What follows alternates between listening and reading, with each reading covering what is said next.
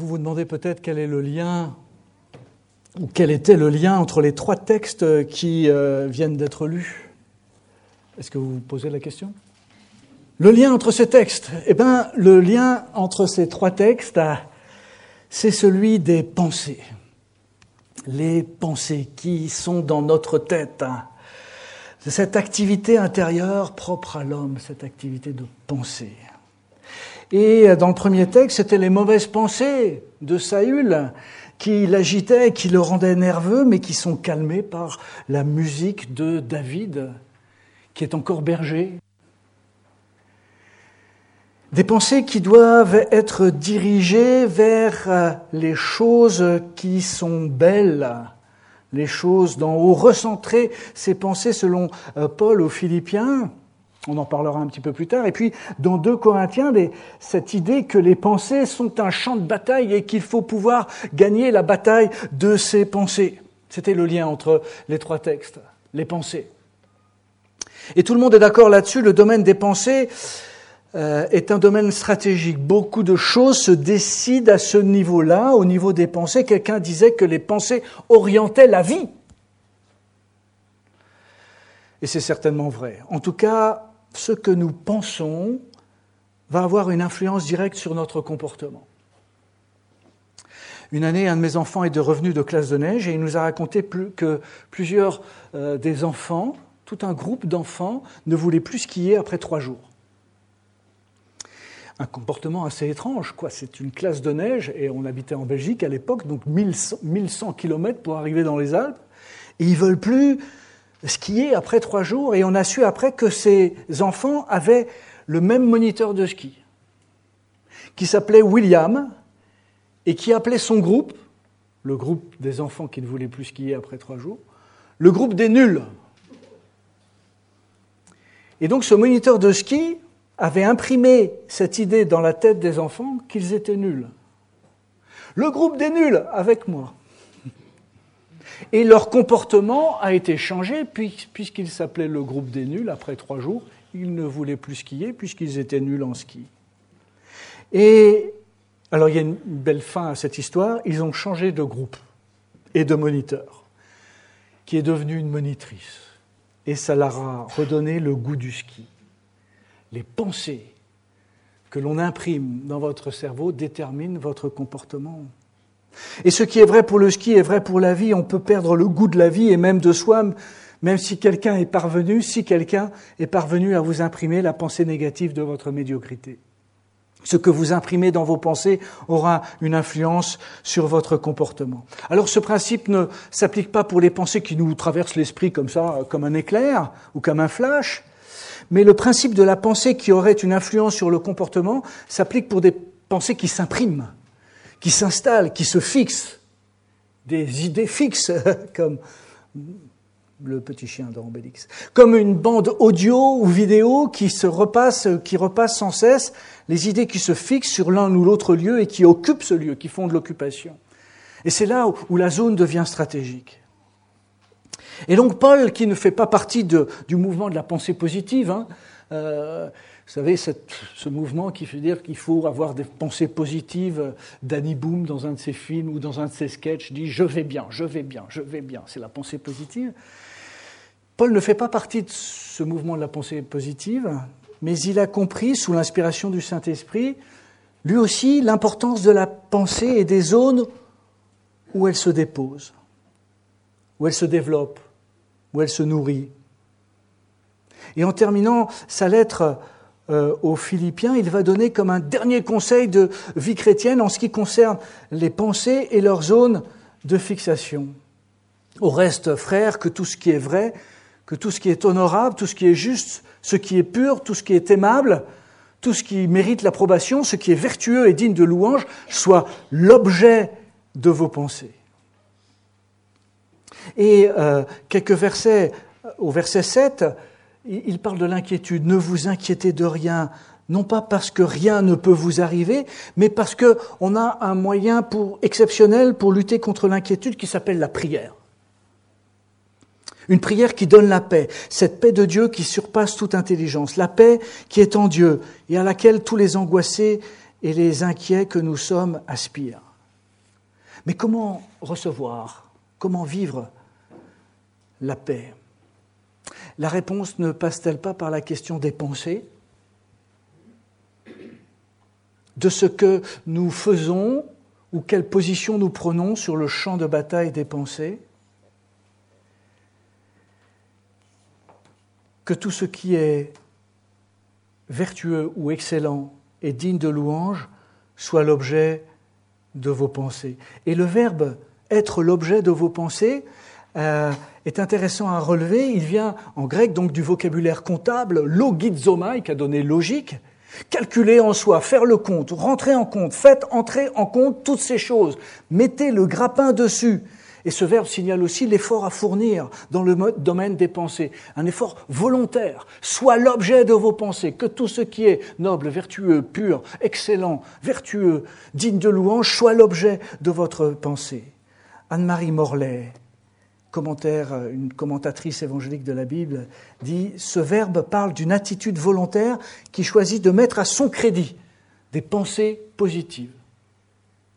Je crédite mon compte en pensée, je crédite mon compte en pensée de pensées positives.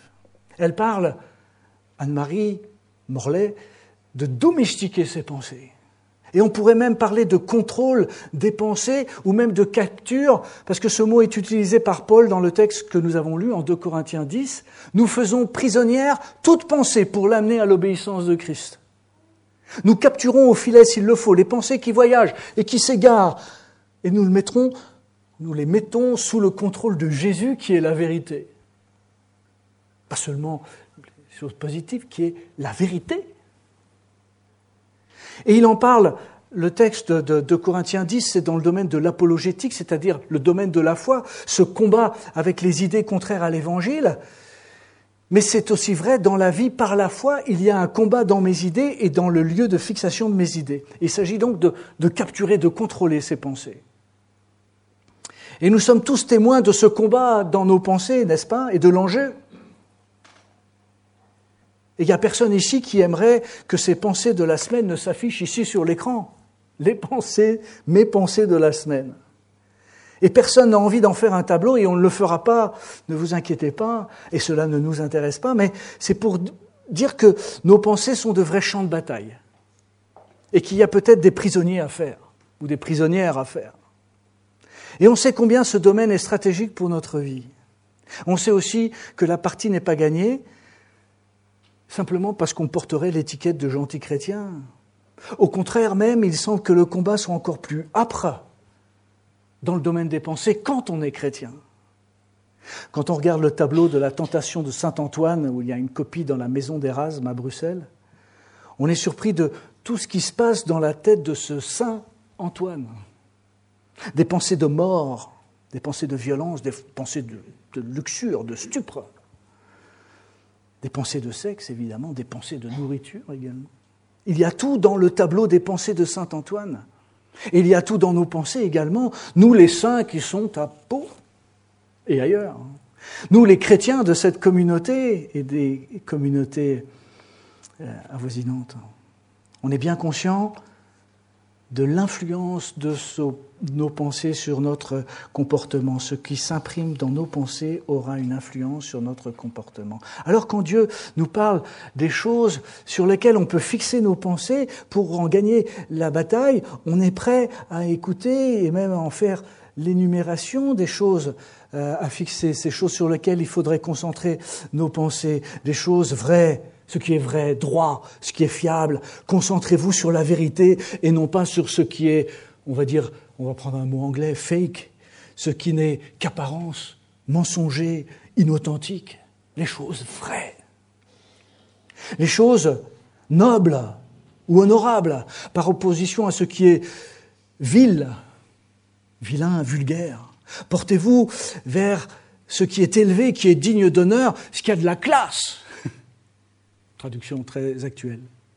Des choses justes, par opposition aux méchants dans le psaume 36, verset 4, qui médite le mal sur son lit. Le méchant médite le mal sur son lit. Celui qui place sa confiance en Dieu porte, fait l'objet, ses pensées font l'objet des choses qui sont justes. Et il fait attention à ce qui est juste, conforme à la justice. On ne médite pas des plans foireux, des entourloupes, on pense juste. Des choses pures, innocentes. On pourrait utiliser ce mot qui a pris un peu d'âge, le mot chaste, des choses chastes. Ayez une pensée chaste, alors on pense à Jeanne d'Arc, mais cela signifie simplement la pureté des pensées et des objectifs, par opposition à porneia, qui est euh, l'immoralité. Concentrez-vous d'abord sur les choses pures, les choses aimables, ou dignes d'amour, des choses qui se recommandent d'elles-mêmes par leur qualité intrinsèque, qui n'ont pas un caractère répulsif, qui ne dégoûtent pas, mais au contraire qui sentent bon et longtemps comme un bon parfum. Les choses recommandables ou qui méritent l'approbation, qui font l'unanimité des gens de bien, des choses dont on dit du bien. Attachez-vous-y que vos pensées s'attachent à ces choses. Alors la liste est déjà importante. Et comme pour résumer, Paul, dans le texte de Philippiens 4, change de rythme et dit Bref, ce qui, voilà, bref, concentrez vos pensées sur tout ce qui est excellent, tout ce qui est digne de louange, que ce soit par Dieu, euh, de Dieu ou des hommes. Que vos pensées se fixent là-dessus. Faites un effort pour rester concentré sur ces choses-là. Alors cela ne signifie pas qu'il faut se retirer du monde et de jamais sortir le soir ou ouvrir un magazine ou regarder la télé ou euh, surfer sur Internet. Cela signifie que dans ce monde difficile et immorable, immoral, que me lance, qui me lance toutes sortes de messages, qui cherchent à envahir mes pensées, moi je vais tenter de fixer mes pensées sur d'autres choses. Je vais rester, concentré sur des choses qui sont vraies, qui sont honorables, qui sont justes, qui sont pures, qui sont aimables, qui sont recommandables. Je vais chercher l'excellence, tout ce qui est excellent. Le bien, tout ce qui est bien dans l'exercice de mes pensées. Et il s'agit véritablement d'un défi. Et je vous propose peut-être quelques pistes à suivre pour le, pour le relever. Une sorte de stratégie pour gagner. Ça, c'est pas normal, ça. Pour gagner la bataille de ses pensées. Et la première de ces, euh, de ce point stratégique, c'est penser à Dieu. Prendre le temps de penser à Dieu. Diriger ses pensées vers Dieu. Et le faire de façon concrète, régulière, volontaire, le matin, avant de commencer la journée, avant que les pensées noires nous assaillent, ou des pensées morbides ou mensongères. Pensez à Dieu avant le petit déjeuner, ou dans sa voiture pour aller au travail, ou dans le train, ou devant l'ordinateur. Pensez à Dieu. Pensez à sa puissance, à sa bonté, à sa souveraineté, à sa victoire finale, à son amour, à la confiance que l'on peut en avoir. Ayez la pensée du bon berger. Et il s'agit de le faire volontairement, consciemment, lui remettre cette zone tellement difficile de notre personnalité que sont nos pensées. Lui soumettre nos pensées de la journée sous une forme de prière, la prière de confiance. Seigneur, je ne sais pas de quoi ma journée sera faite, mais je la place sous ton regard, je me place dans ta présence, garde mes pensées. Et le prophète Ésaïe euh, fait une promesse de la part de Dieu à ceux qui placent leur confiance en, en Dieu. À celui qui se confie en toi, tu assures la paix. La même paix que dans Philippiens 4 où euh, il est dit Priez, et la paix de Dieu qui surpasse toute intelligence gardera vos cœurs et vos pensées en Jésus-Christ. Pensez à Dieu et priez. Une promesse de Dieu, promesse qu'il gardera nos pensées par la prière. Deuxièmement, deuxième point de stratégie pour gagner la bataille de ses pensées, stocker la parole. On lit dans Colossiens 3.16, euh, que la parole de Dieu demeure parmi vous dans toute sa richesse, qu'elle habite, qu'elle s'installe dans la communauté, mais aussi dans les pensées, parce qu'elle est la vérité, et cette vérité doit être présente dans nos pensées dès le départ pour éviter d'être pris dans la spirale du mensonge, et en particulier dans la spirale du mensonge sur soi-même. Et là, l'adversaire, le destructeur, se fait un malin plaisir d'amener des mensonges sur nous-mêmes. Et pour gagner donc la bataille de ces pensées, il faut les investir avec la vérité de la parole. Et pour les investir avec la vérité de la parole, il faut pouvoir stocker cette vérité de la parole dans nos pensées. Et vous connaissez le, psaume le plus long, c'est le psaume 105.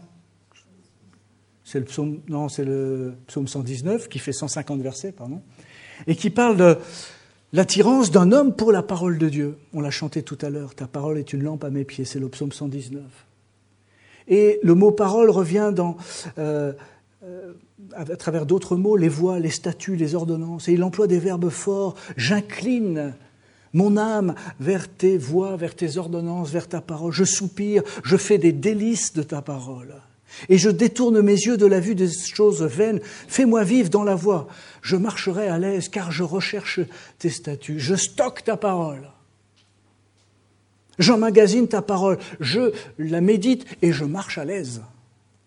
Lire, étudier, mémoriser. Ta parole est dans mes pensées. Il ne s'agit pas de la connaître vaguement. On est parfois surpris d'entendre des gens qui citent la Bible et qui disent, comme dit la Bible, aide-toi et le ciel t'aidera. Mais ce n'est pas dans la Bible, ça. Et mais le problème, c'est que c'est pas dans la Bible. Cette parole pense que c'est dans la Bible et en fait un motto pour sa vie aide-toi et le ciel t'aidera. Et il est dans l'erreur. Et cette pensée va déterminer sa vie. Euh, j'ai entendu quelqu'un dire une de perdue, dix de retrouvée, c'est dans la Bible. C'est pas dans la Bible. Ah bon, je croyais. Ah ouais, non mais.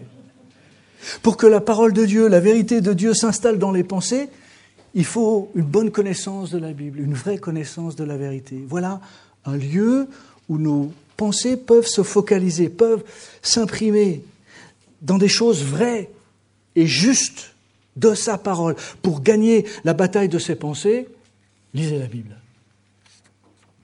Et puis, troisième euh, application pour euh, euh, rester concentré au niveau des pensées, s'exposer au beau, comme on s'expose aux rayons du soleil pour avoir meilleure mine et un peu plus de vitamine D.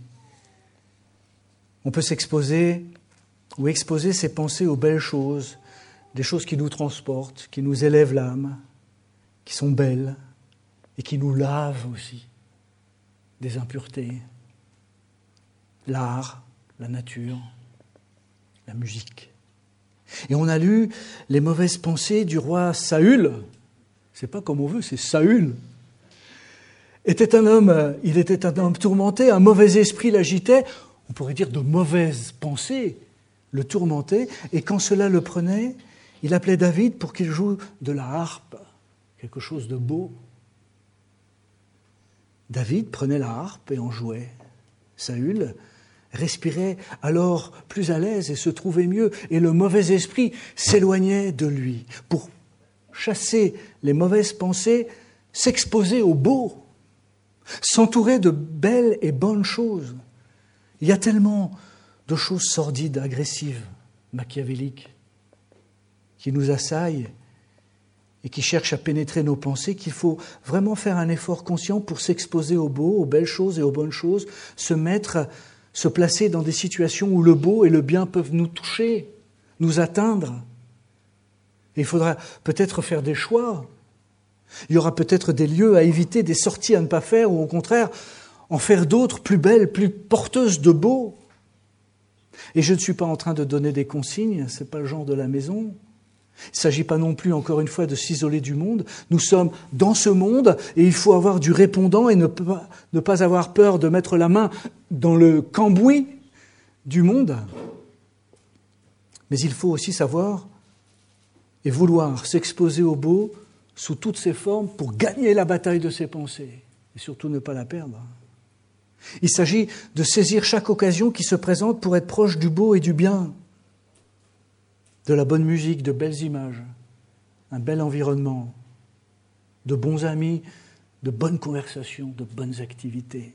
S'exposer au beau et au bien, c'est stratégique pour gagner la bataille de ses pensées.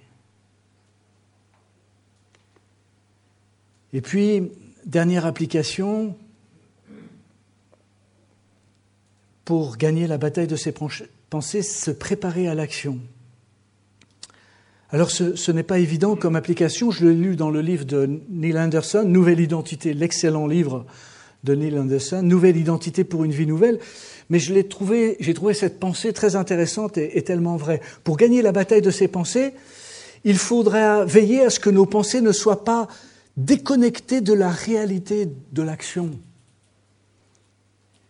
Parce que la pensée peut avoir une tendance à se retourner sur elle-même, comme le paresseux dans le livre des Proverbes dans la Bible, hein, qui se retourne dans son lit sans en sortir vraiment, sans déboucher sur quoi que ce soit. La pensée inquiète, par exemple, s'alimente sur elle-même, elle, s'auto-alimente, elle se développe, grandit, se renouvelle, mais ne débouche pas sur l'action et devient, à cause de cela, une pensée d'angoisse et donc destructive.